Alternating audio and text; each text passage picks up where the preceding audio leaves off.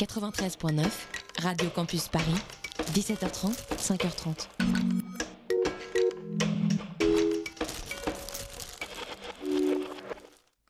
On est lundi et si vous achetez un ticket de loterie pour le vendredi, vous avez deux fois plus de chances de mourir avant le tirage que de gagner le gros lot. Il est 19h, passé de 1 minute sur le 93.9, Radio Campus Paris.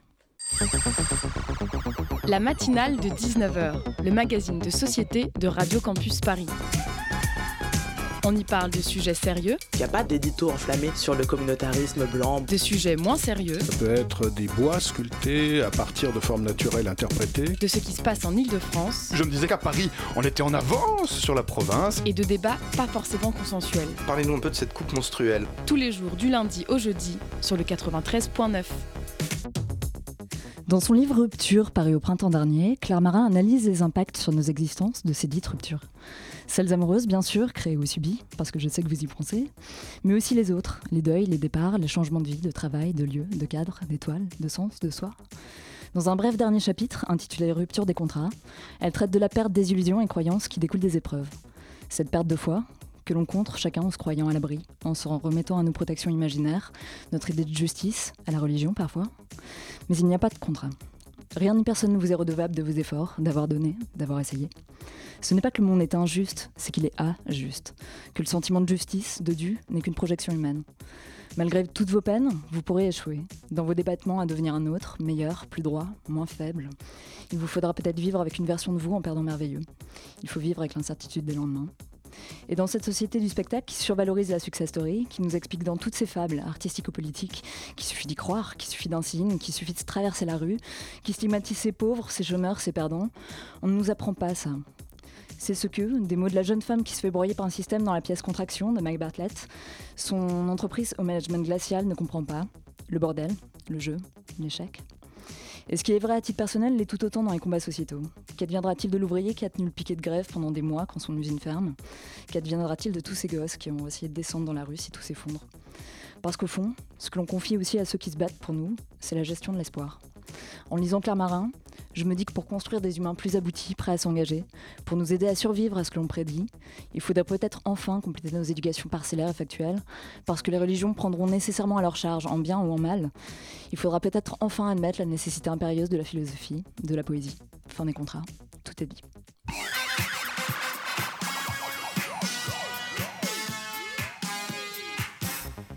Et au sommaire de cette édition ce soir, des combats de femmes racisées, des luttes anticoloniales, de la transversalité politique et je l'espère des bananes. On a le très grand plaisir de recevoir Françoise Vergès qui vient nous parler de féminisme décolonial. Et pour poursuivre cette émission, en deuxième partie, ça va sentir les hormones avec le zoom d'Aloïs sur le Smells Like Teen Spirit Festival. On écoutera un reportage sur la fanfare afroféministe 30 nuances de noir et on saura si une chronique de Camille c'est plus long ou moins long qu'une chronique de François.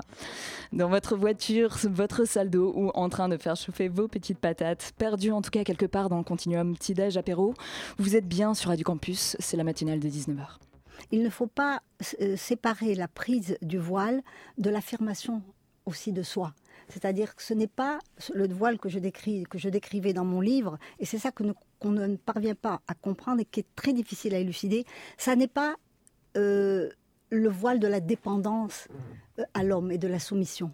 C'est la posture d'une femme qui vit en démocratie, qui, a un libre arbitre, qui a un sens de l'affirmation de soi lié à sa foi, qui a probablement une restauration de, cette comment dire de, la densité de sa foi qui s'était un peu diluée euh, euh, dans la République et qui a besoin de s'exprimer et de rendre visible. Mais c'est une posture moderne, post-moderne, c'est-à-dire qu'aujourd'hui tout le monde a le droit, en quelque sorte. Et je pense que là, c'est la, déviation de la démocratie, elle est là. C'est pas le dévoiement de l'islam, c'est le dévoiement de la démocratie, où les pratiques intimes, les prédilections intimes veulent absolument s'imposer dans l'espace public, veulent être visibles par tout le monde.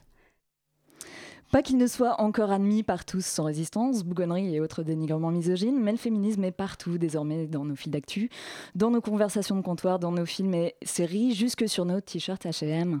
Alors peut-être qu'il est temps de penser le féminisme que nous voulons. Vous êtes politologue, présidente de l'association Décoloniser les arts, l'une des figures universitaires de proue en France du féminisme antiraciste et autrice de Un féminisme décolonial paru cette année aux éditions La Fabrique. Françoise Vergès, bonsoir et un grand merci pour votre présence sur notre plateau ce soir. Bonsoir. Pour mener cette interview avec moi, la crème de la crème, Lou Hervier, bonsoir. Bonsoir Tiffany, en effet, une interview que l'on aura notamment, dans laquelle on aura notamment l'occasion euh, de vous interroger sur la hiérarchie des civilisations, à laquelle le, féminisme tel qu'il est euh, actuellement médiatisé procède, et les conséquences que cela prend dans la société, à l'exemple du voile tel qu'on l'entendait dans l'extrait de l'interview d'Élébéji par Caroline Brouet sur euh, France Culture. cette interview date du 19 octobre de cette année. Ah donc comme le disait Lou, on reviendra sur, euh, sur son intro, mais tout d'abord Françoise Vergès, vous avez publié différents ouvrages traitant de racisme et de la question coloniale. Vous avez été militante au MLF, mais vous le dites vous-même, longtemps vous ne vous êtes pas dite féministe, mais militante anticoloniale et militante de la libération des femmes. Alors quelle nécessité désormais aujourd'hui à faire ce choix, à parler de féminisme décolonial? Euh, Je pense à euh, il y a plusieurs raisons. D'une part, parce que j'ai vu que le terme féministe, que, je respectais quand même, euh, pouvait être adopté par tout le monde, euh, des femmes d'extrême droite. Euh, ah, en fait, ce terme qui était quand même un terme associé à une position émancipatrice, un peu révolutionnaire, c'était même une insulte. Hein. Vous n'aimez pas les hommes, vous vous rasez pas les jambes, enfin, etc. Était, pouvait devenir quelque chose d'absolument pacifié, banal. Tout le monde pouvait se dire féministe. Alors là, ça m'a un peu inquiétée parce que quand même, je me suis dit non, tout le monde ne peut pas se dire féministe. Enfin, oui, tout le monde peut se le dire, mais qu'est-ce que ça veut dire à ce, moment-là? Ça ne veut plus rien dire. Et je me suis dit, il faut réapproprier euh, ce, mot dans son acception justement révolutionnaire visant l'émancipation de toute la société, pas simplement la question des droits des femmes. Et du coup, je me suis dit, bah, tiens, euh, Françoise, tu peux te dire peut-être féministe maintenant. C'est récent comme phénomène, le, dévoiement du, euh, du, mot féminisme? Les années 2000, je dirais 2000, 2010, euh, voilà, ça, on, voit apparaître de plus en plus, tout le monde est féministe, les magazines féminins qui étaient totalement pas du tout féministes s'en saisissent. Oui, euh, oui, oui, oui, c'est, en fait ça a à voir avec le moment, le basculement dans le néolibéralisme de manière vraiment beaucoup plus prononcée, hein, même si ça commence dans les années 80, tout ça. Mais les années 2000, ça vraiment ça se prononce. C'est-à-dire, euh, je peux être qui je suis, ben, je suis féministe maintenant, mais en même temps, je suis demain. Euh, une ministre des Affaires étrangères et je lance une guerre. Enfin, je, je peux être féministe, quoi. Ça veut, ça veut plus rien dire, quoi. Hmm. Et parce que l'actualité en ce moment est, innervée par la, euh, la, polémique entourant la sortie de Julien Audould, qui est donc un député RN, ayant demandé à une mère voilée accompagnant un groupe d'écoliers à la sortie de la salle du Conseil de Bourgogne-Franche-Comté. Euh, cette polémique est partout. On entendait donc à l'instant en son intro et les BJ qui étaient sur France Culture le 19 octobre.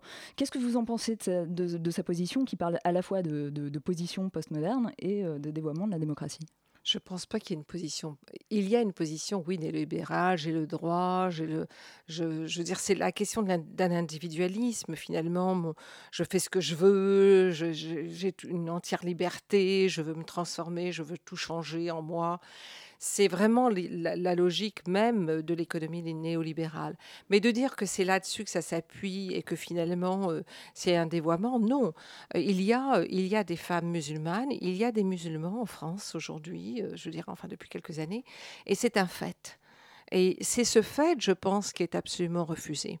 Et quand on vise les femmes voilées, on vise quand même des femmes, je dire, à travers l'islamophobie on vise ces femmes.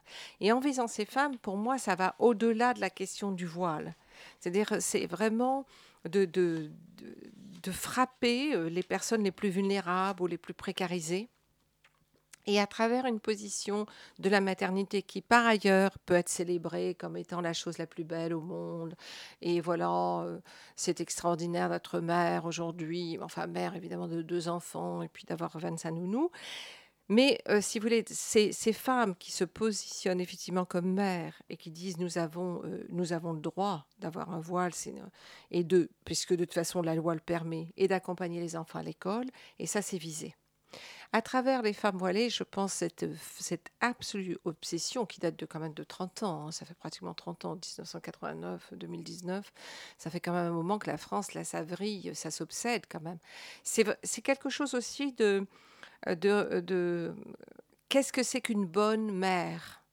Qu'est-ce que c'est qu'une femme qui doit être acceptée? Vous voyez, qu'est-ce que c'est qu'est-ce que, c'est que la féminité aujourd'hui? Mmh. Qu'est-ce que c'est qu'être une femme aujourd'hui? Et, moderne, je dirais même pas postmoderne parce que ça n'a pas d'importance tellement que c'est post ou euh, parce que c'est toujours moderne pour moi. C'est quand même cette modernité néolibérale. Donc à travers ça, c'est quand même euh, de nous dire qu'est-ce que c'est qu'être une femme, qu'est-ce que c'est qu'être une femme euh, comme il faut. Enfin, je veux dire même si ça veut dire d'être libre, etc. Et puis qu'est-ce que c'est qu'être une bonne mère? Puisque ces, ces femmes, étant mères, ne seraient pas les bonnes mères qu'il faudrait. Alors justement, euh, à travers ce problème euh, de la haine et de toute cette concentration, notamment autour euh, du voile et des femmes voilées, en quoi on observe la valorisation de la rationalité de l'Occident par rapport à d'autres formes d'expression, à d'autres formes de vie et à d'autres formes de liberté? Il y a eu en France euh, en, 89, et euh, ce c'est ce que je raconte, et c'est mené par des féministes identifiées à gauche, et ça c'était extrêmement important. Si ça avait été la droite qui avait porté ce discours, ça n'aurait pas passé. Qui tout d'un coup désigne l'islam comme étant le patriarcat le plus dur de la planète, disent-elles. Bon, c'est des gens comme Elisabeth Badinter, Gisèle Halimi et d'autres, donc des femmes quand même extrêmement respectables et respectées. Et à partir de là, euh, il va avoir, si vous voulez, une, une division du monde où l'Europe serait le sol naturellement ouvert à l'égalité entre les femmes et les hommes, et les autres sociétés moins. Et parmi ces autres sociétés, alors là, l'islam serait par nature totalement hostile à l'égalité entre les femmes et les hommes. À partir de là, ça va vraiment démarrer. Euh, pour moi, c'est lié à, la fois au passé colonial, à l'histoire coloniale, de la mission civilisatrice française, qui apporte le progrès, qui apporte la civilisation, qui est totalement paternaliste. Ces gens-là ne savent pas. Nous, nous savons, nous allons leur faire savoir. Et c'est lié aussi, euh, finalement, à une, à une transformation de la société française aujourd'hui. C'est-à-dire que ces femmes voilées, on ne veut pas les accepter dans des, dans des positions, on pourrait dire, de droit civique, mais elles peuvent être les nounous, elles peuvent être les femmes euh, qui, nettoient les hôtels. Hmm. Elles peuvent être dans des positions de toute façon rendues invisibles.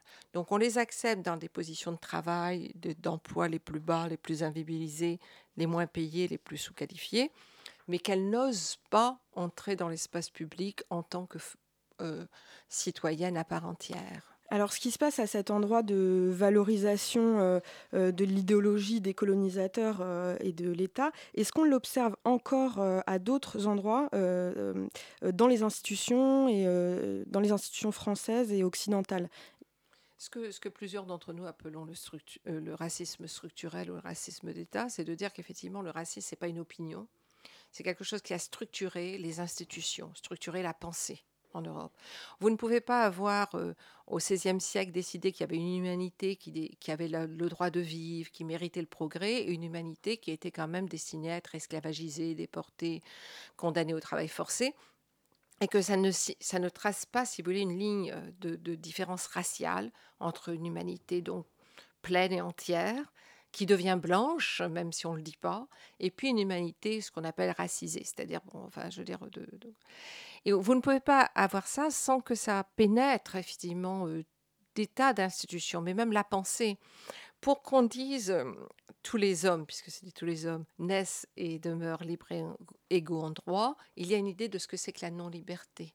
Parce qu'au moment où s'énonce cette phrase, au XVIIIe siècle, la France est esclavagiste encore. Donc il y a des non-libres. Donc la notion de la liberté se pose sur une notion de non-liberté la notion du travail manuel qui s'oppose sur le travail esclavagisé, et puis on va appeler le travail libre. Il y a toute une série de choses. L'invention de la femme blanche euh, est, liée à tout ça. Donc il y a toute une manière de penser, de penser euh, philosophiquement, de penser euh, les droits.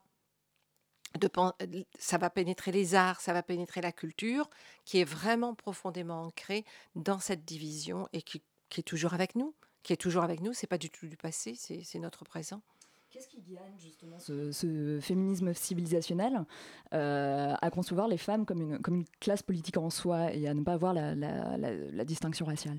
Il y aurait plusieurs peut-être réponses. Il y a d'une part le fait que les droits des femmes vont être pensés au XVIIIe en relation avec la philosophie libérale des droits la, question, la conception individuelle, voyez. Et donc, ils vont pas tenir compte du fait qu'à l'époque, il y a des femmes qui ne sont pas simplement la propriété, on pourrait dire, de leur mari et de leur père, mais aussi la propriété d'hommes parce qu'elles sont noires. Voyez, donc la question de la propriété n'est pas simplement la question des droits, mais la question d'un commerce qui a lieu à ce moment-là. Et si on introduisait cette question dans la conception des droits des femmes, on la conception raciale, on voyait qu'elles étaient, les droits étaient déjà racialisés. Donc il y a euh, cette conception qui va vraiment énormément influencer le féminisme européen. Et puis il y a profondément, je pense, euh, je pense cette mission civilisatrice coloniale française qui va quand même beaucoup, beaucoup euh, comment dire, si vous voulez, une mission civilisatrice, c'est quand même une bonne chose. Je veux dire, je, vous voyez, je, vais là-bas quand même éduquer ces personnes, je vais, je vais leur apporter le bien, le progrès.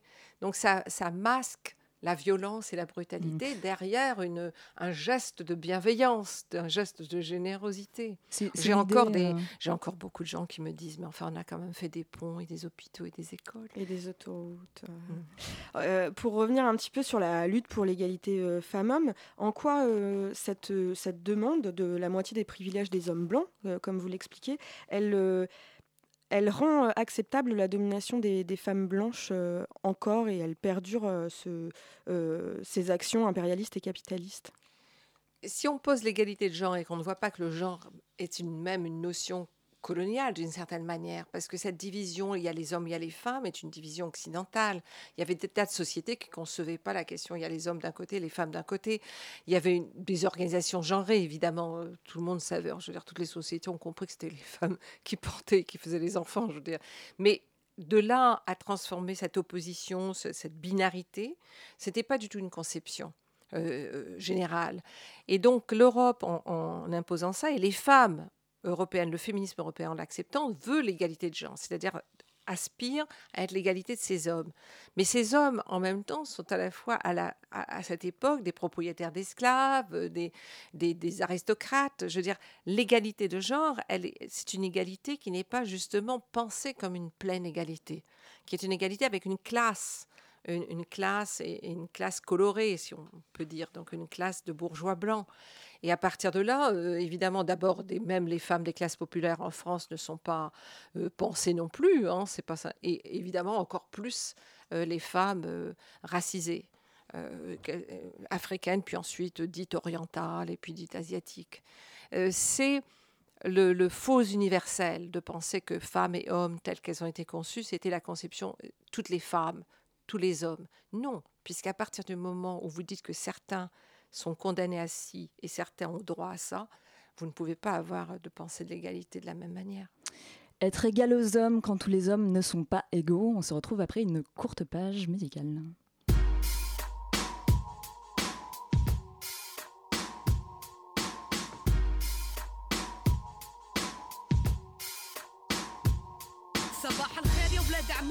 تفضلوا شرفونا شو بتحب مضيفكم دم عربي ولا دموع من عيوننا بعتقد تأملوا نستقبل من هيك تعقدوا لما تدركموا على غلطة من. هيك لبسنا الكوفي. البيضة والسودا صاروا كلاب الزمان يلبسوها كموضة. مهما تفننوا فيها مهما غيروا بلونها كوفية عربية بتضل عربية. حطتنا بدنا اياه ثقافتنا بدنا اياه كرامتنا بدنا اياه كل شي إلنا بدنا اياه مثلا نسمح لن ليك ليك. لا بقلن يسرقوا شغلة مش إلهن ما خصن فيه قلدونا بتلبس لبس هالأرض. بكفيهن طمعانين عالقدس قدس. اعرفوا كيف. تكونوا بشر.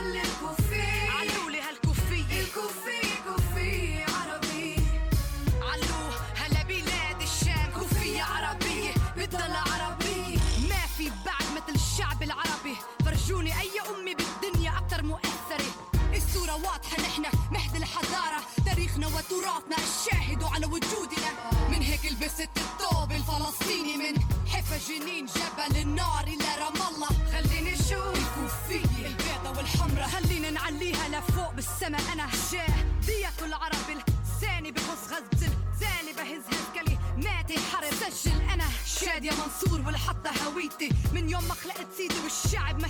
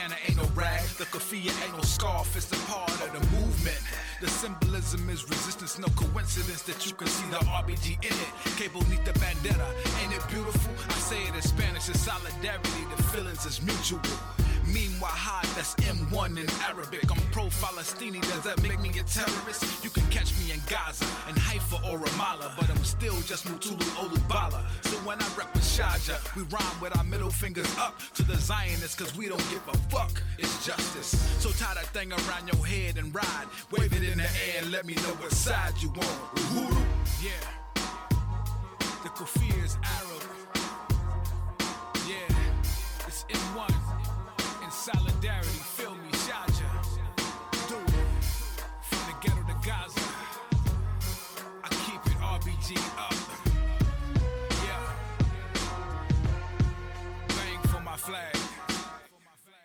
C'était le flow de la palestinienne Shadia Mansour.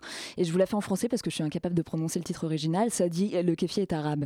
Il est 19h passé de 23 minutes sur Radio Campus. Vous êtes dans la matinale de 19h. La matinale de 19h sur Radio Campus Paris. Vous ouvrez votre ouvrage, euh, Françoise Vergès, sur le combat contre leur employeur euh, de Honnête. Je viens de réaliser donc euh, était en antenne de, l'espèce de jeu de mots cynique qui peut exister dans leur nom.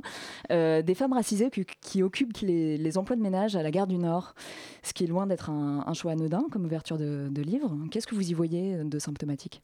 Je pense, je, je pense qu'il faut revenir. Si vous... Alors, attendez, euh, je, vais être- essayer d'être un peu claire.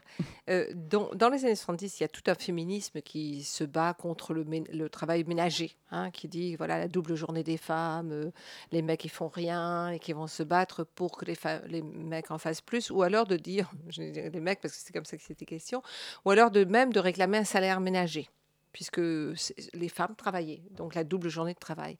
Et je trouvais qu'à l'intérieur de ça, il, n'était pas question du, du- du fait historique que des femmes noires des femmes racisées avaient été des nounous et des domestiques tout au long de l'esclavage, évidemment, sous le, régime colonial, mais même après.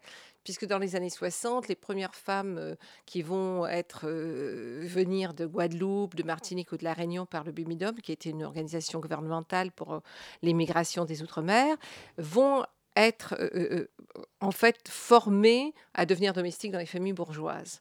Donc il y a toujours eu, si vous voulez, une racialisation de ce travail. Donc je voulais mettre ça en avant.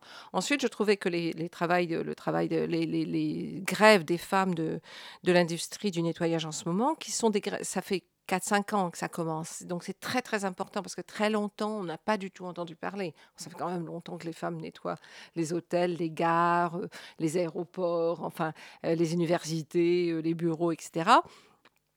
Et les, maisons bourgeoises et qu'il fallait montrer, si vous voulez, que ce travail-là était au cœur de la, question de l'exploitation et que le féminisme, n'y faisant pas attention, parce que ça rassemblait race, classe, genre et, toutes les autres choses, migration, était absolument un, point absolument aveugle. Aujourd'hui, par exemple, je pense aux femmes de l'Ibis Patignol qui sont à plus de trois mois de grève et qui, quand elles vous racontent les, conditions de travail qu'elles ont, si vous voulez, par exemple, elles font plusieurs étages, elles n'ont pas le droit de boire. Si elles sont soif, elles n'ont pas le droit, elles n'ont même pas le droit d'avoir leur bouteille d'eau. Voilà. Elles ont, il faudrait qu'elles redescendent dans les bureaux, enfin dans les, endroits où elles sont, c'est-à-dire ben, tout en bas. Elles ne peuvent pas le faire parce qu'il faut qu'elles finissent. Elles n'ont pas le droit d'utiliser les toilettes si elles en ont besoin, même si elles le nettoient 25 fois après. Donc, ce que je veux dire, c'est que c'est pas simplement sous-payer, tout ça, sous-qualifier, c'est tout un truc sur le corps qui se fait, mmh. qui est euh, vous n'existez pas, vous devez être invisible. Et pour moi, c'est au cœur justement de l'exploitation aujourd'hui. Euh, de, transformer des corps féminins en des corps euh, exploités qu'on épuise. Il y a une idée forte dans, votre ouvrage qui revient plusieurs fois, c'est le fait que euh, l'émancipation de la femme blanche en France s'est faite parce qu'elle aurait pu se soustraire aux travaux ménagers grâce à l'emploi de, femmes racisées. Tout à fait, ça c'est une critique qu'ont fait aussi les féministes noires aux États-Unis, c'est-à-dire le droit au travail qui a été posé euh, beaucoup par des femmes blanches dans les années 70, des femmes bourgeoises, oublier le fait que beaucoup de femmes avaient déjà travaillé Hein, les femmes dans les classes populaires et les femmes racisées et les femmes noires travaillent depuis toujours, que c'était pas quand même, je veux dire, cette, cette histoire d'avoir de, accès à l'emploi comme quelque chose de nouveau, une revendication féministe, oublier que des femmes avaient toujours travaillé, avaient depuis toujours travaillé, d'une part, et d'autre part, effectivement, euh, les nounous, enfin, moi je suis frappée, par exemple, à Paris depuis dix ans, de voir autant de nounous euh, noirs ou arabes dans les mmh. rues. C'est pour moi, moi qui viens de l'île de la Réunion, c'est une image coloniale. C'est absolument. Je, suis frappée de ça et que ça ne fait pas que les gens ne s'arrêtent pas en se disant mais qu'est-ce qui se passe Comment c'est possible? On va dans les squares, on va à la sortie des écoles. Vous voyez un nombre de femmes racisées qui viennent Et donc des petits enfants aujourd'hui français qui sont élevés, euh, qui sont nourris, euh, euh, consolés. C'est absolument une pratique coloniale. Mmh. Au sujet de cette euh, idée d'exploitation, euh, comment euh, faire connaître donc les, idées du féminisme de politique décoloniale dans les milieux populaires, auprès des jeunes femmes en banlieue, mais dans, dans les banlieues tout court, et aussi auprès des gilets jaunes qui font l'actualité par exemple, en quoi cela peut les toucher? Eh bien, depuis la sortie du livre en février, j'ai fait, je sais pas, pratiquement plus de près de 50 rencontres. Au moins, oui. oui. Et notamment beaucoup sollicités par des associations de quartiers populaires. Euh, ou dans des, mais pas seulement à Paris, hein, à Roubaix, euh, à Tourcoing, euh, dans des, vraiment dans des villes qui sont donc des, des villes post-industrielles avec énormément de pauvreté. Et en fait, je parle avec, avec ces femmes, ces femmes gilets jaunes, enfin certaines femmes gilets jaunes, et puis des femmes justement de ces quartiers populaires. Il y a aussi beaucoup, beaucoup de jeunes femmes qui viennent à, à ces rencontres. Il y a une grosse demande de, de, réapproprier le féminisme, de comprendre pourquoi le féminisme est, devenu bourgeois et blanc à ce point et comment être féministe autrement. Il y a vraiment une demande et aussi de la part de jeunes femmes blanches, puisqu'il faut le dire ainsi, euh, de se dire mais comment euh, je, me déblanchis si je, puis, euh, si je peux utiliser ce terme, c'est-à-dire comment je vais dépasser ça, dans l'assignation dans laquelle on m'a mise, puisqu'il y a des assignations évidemment de racisés.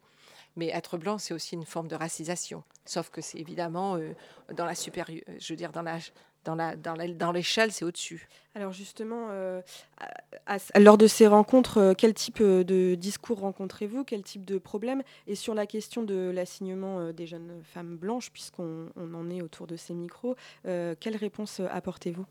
Alors, euh, il y a beaucoup, les questions qui se posent, c'est que faire? Beaucoup, beaucoup, beaucoup, beaucoup de questions, c'est comment faire?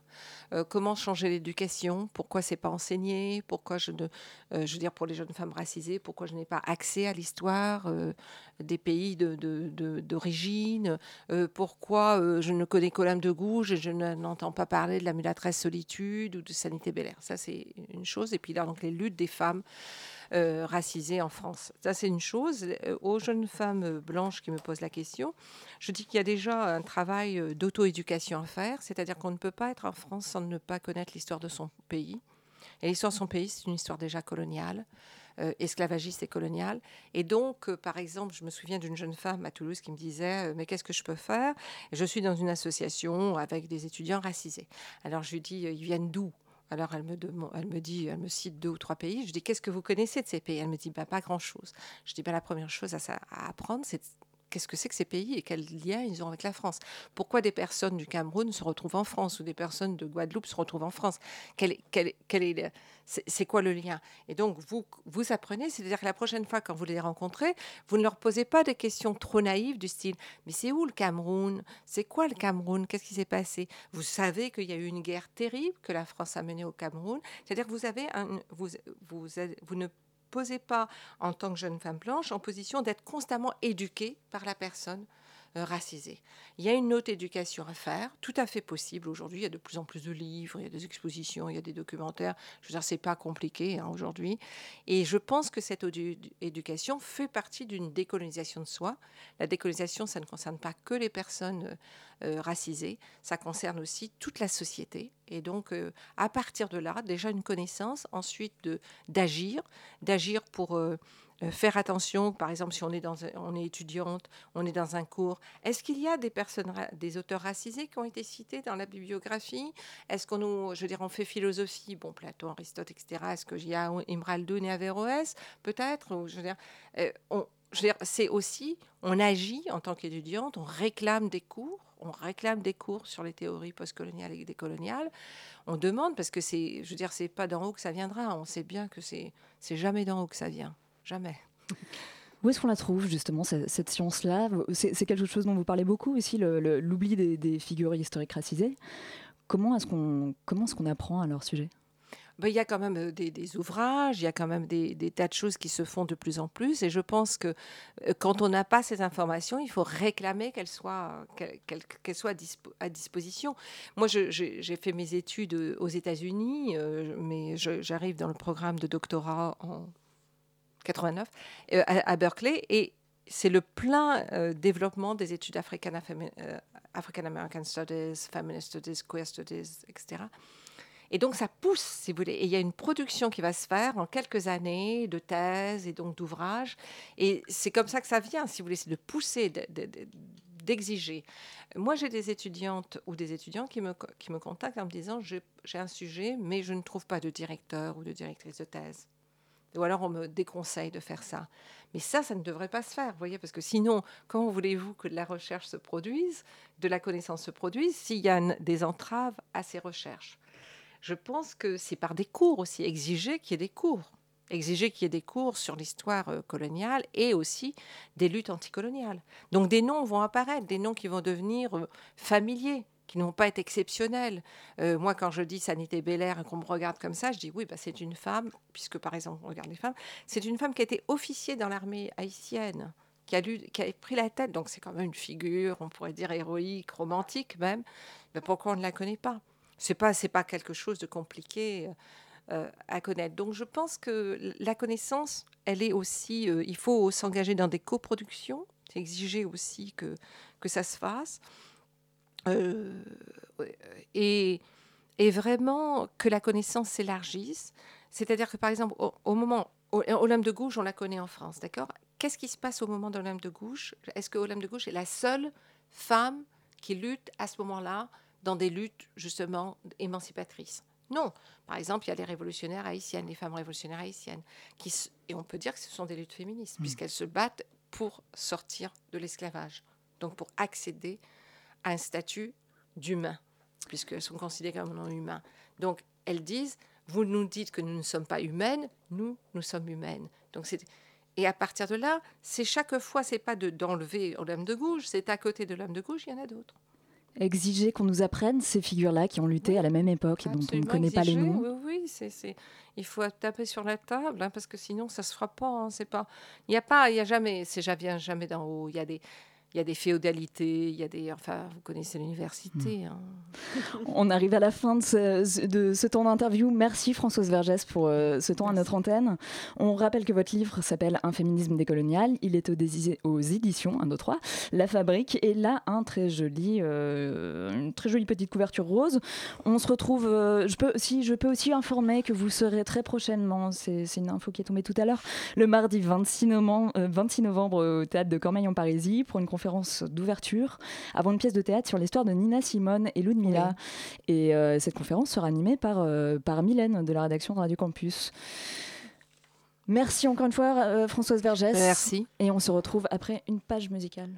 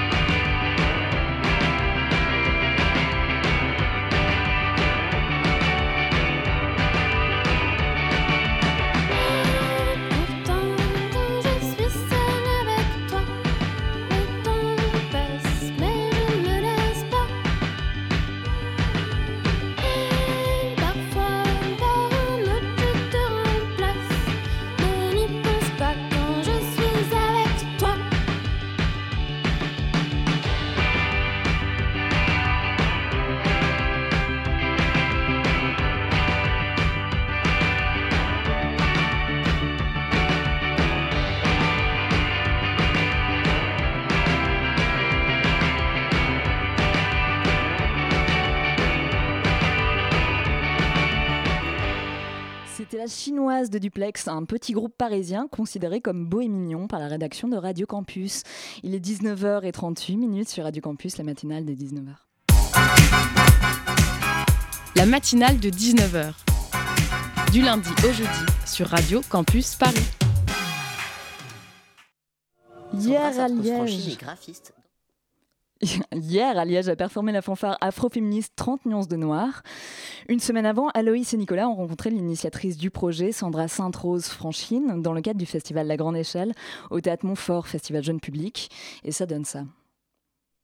Sandra Sainte-Rose Franchine est graphiste, danseuse, chorégraphe et elle est aussi à l'initiative du projet 30 nuances de noir, composé d'une trentaine d'artistes.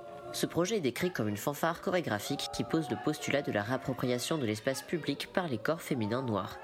Performant depuis 2017, la parade a pris place à Genève, Mantes-la-Jolie, Paris, La Courneuve, Douai et Liège. Sandra Sartros-Franchi nous explique l'origine et les enjeux de son projet. En études de genre, euh, j'avais vu euh, des articles sur 50 nuances de Grey qui disaient que ce film euh, érotisait la violence. Elle pouvait être vue comme quelque chose qui faisait partie du consentement des femmes.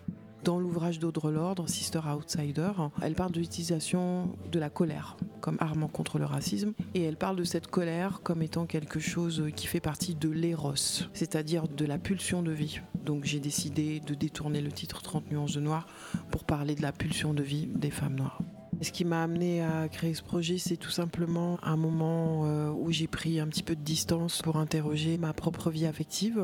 Et en croisant mon récit avec celui euh, d'autres femmes noires, je me suis aperçue qu'il y avait beaucoup de similitudes dans ce qui arrivait un peu euh, dans la vie, à quelques différences près. Donc du coup, j'ai eu envie d'interroger les vies des femmes noires sous l'angle des représentations parce que je suis issue d'un parcours en design graphique. J'ai eu l'occasion de travailler avec les images, avec leur sens et je me suis demandé si la vie des femmes noires n'était pas ce qu'elle était à cause des représentations dans la rue, beaucoup dans la publicité, aussi dans les films. Et je me suis aperçu qu'il y avait euh, des représentations de femmes noires qui étaient assez clichés. Donc je me suis, euh, je me suis intéressée à, l'histoire des femmes noires, surtout afro-américaines. Et je me suis rendu compte que les vies des femmes noires étaient politiques. J'en ai déduit que bah, forcément la vie affective aussi était politique et était certainement construite du fait des stéréotypes et des représentations euh, qui donnait à voir les femmes noires sous un angle pas forcément valorisant et qui du coup ça donnait pas envie peut-être euh, à leur euh, entourage de prendre soin d'elles. J'ai eu envie du coup de créer un projet qui ne soit pas dans les salles obscures des théâtres et qui du coup ne reste pas dans un entre-soi. Euh. Donc l'idée c'était tout simplement d'être dehors, de donner euh, des représentations des femmes noires qui soient complètement différentes de celles qu'on voyait et de faire en sorte que ces représentations puissent être vues par absolument tout le monde. Donc c'est comme ça que j'ai décidé de faire une parade avec que des femmes noires. Il y a des gens euh, qui nous font des retours. Les réactions sont très différentes en fonction du genre et en fonction de l'assignation euh, raciale. Les femmes noires euh, ressentent comme quelque chose qui leur donne de la puissance, qui leur apporte une guérison, parce qu'elles ressentent que ce projet crée un espace dans la société où elles peuvent être vues différemment et elles peuvent s'approprier cet objet scénique comme un miroir d'elles-mêmes. L'enjeu d'être dans un festival jeune public, c'est de s'adresser à l'enfance, à des cerveaux, des imaginaires qui sont encore dans l'absorption des images, des représentations euh, et du coup de la représentation de soi et aussi de l'autre. Donc être là, c'est créer un souvenir fort pour des enfants où ils ont eu une occasion, une fois dans leur vie, de démentir ce qu'ils vont voir après dans les films. Ça fait la différence. Pour en savoir plus sur le projet et les parades à venir, vous pouvez suivre 30 nuances de noir sur Facebook et Instagram. Et maintenant, on retrouve Aloïs, parce qu'Aloïs est partout pour son zoom sur le festival Smells Like Teen Spirit, qui a lieu à partir du 30 octobre. Merci Sam. Le festival euh, Smells Like Teen Spirit, festival mettant à l'honneur le teen movie, revient cette année pour sa quatrième édition. L'occasion d'explorer toutes les facettes de l'adolescence, période transitoire plutôt tumultueuse, tantôt baignée d'insouciance, tantôt colorée de drame, mais dans laquelle on aime tellement se replonger. Et c'est ce que nous permet de faire le festival à travers plus d'une dizaine de longs métrages et de nombreux courts métrages du 30 octobre au 3 novembre au cinéma Le Grand Action dans le 5e arrondissement de Paris. Avec nous, nous avons Léa Chénaud, Jeanne Legal et Victor Bournerias. Bonjour à vous trois. Bonjour. Bonjour. Est-ce que pour commencer, vous pouvez nous présenter le festival, l'origine de sa création et votre rôle au sein de celui-ci? Oui. Euh, alors l'origine de sa création, c'est un peu cliché, mais c'était à Cannes autour d'une coupe de champagne gratuite. On se connaissait pas vraiment tous les trois. Et euh, on a commencé à parler de, notre amour du teen movie et on s'est rendu compte qu'il n'y avait pas d'événement consacré au teen movie. Euh, on a eu envie de faire quelque chose très vite. C'était avec Léa. Euh, elle connaissait Victor qui était programmateur au Grand Action. Elle lui en a parlé tout de suite. Et en fait, on y allait directement, un peu comme ça. Vous validez Oui. Oui, oui. Oui, complètement. Alors, est-ce qu'on peut parler du teen movie comme d'un genre euh, cinématographique à part entière? Euh, complètement. Enfin, c'est ce qu'on essaye vraiment de faire à travers le festival, de montrer que c'est un vrai genre et de le valoriser, de le revaloriser aussi, parce qu'il est souvent mal perçu. On a l'impression que c'est des films secondaires et peu importants. Et justement, on a vraiment envie de montrer que c'est des très beaux films et que c'est du cinéma et qu'il y a plein de belles choses à découvrir. La seule euh, aussi, ce qu'on essaie de travailler, c'est que c'est un genre qui a l'air typiquement américains. Et on a envie un petit peu d'éclater ça et de montrer qu'il y a aussi des teen movies à la française, euh, d'Afrique du Sud, du Japon, d'Angleterre, euh, du monde entier, en fait, et d'essayer de montrer euh, que c'est plus qu'un genre américain. Au vu de la programmation, la sélection semble assez éclectique au niveau des genres présentés, puisqu'il y a à la fois de la comédie, du drame, du documentaire. Comment est-ce que vous avez effectué la sélection des films? Ouais, alors ça, c'est un quelque chose. Enfin, non, j'y vais, oui. c'est très important pour nous parce que c'est aussi un goût qu'on a pour des formes de cinéma différentes. Là, il n'y a pas de film d'animation, mais on essaye d'avoir un truc euh, assez large. Et euh, comment on a effectué la sélection Euh, Très bonne question.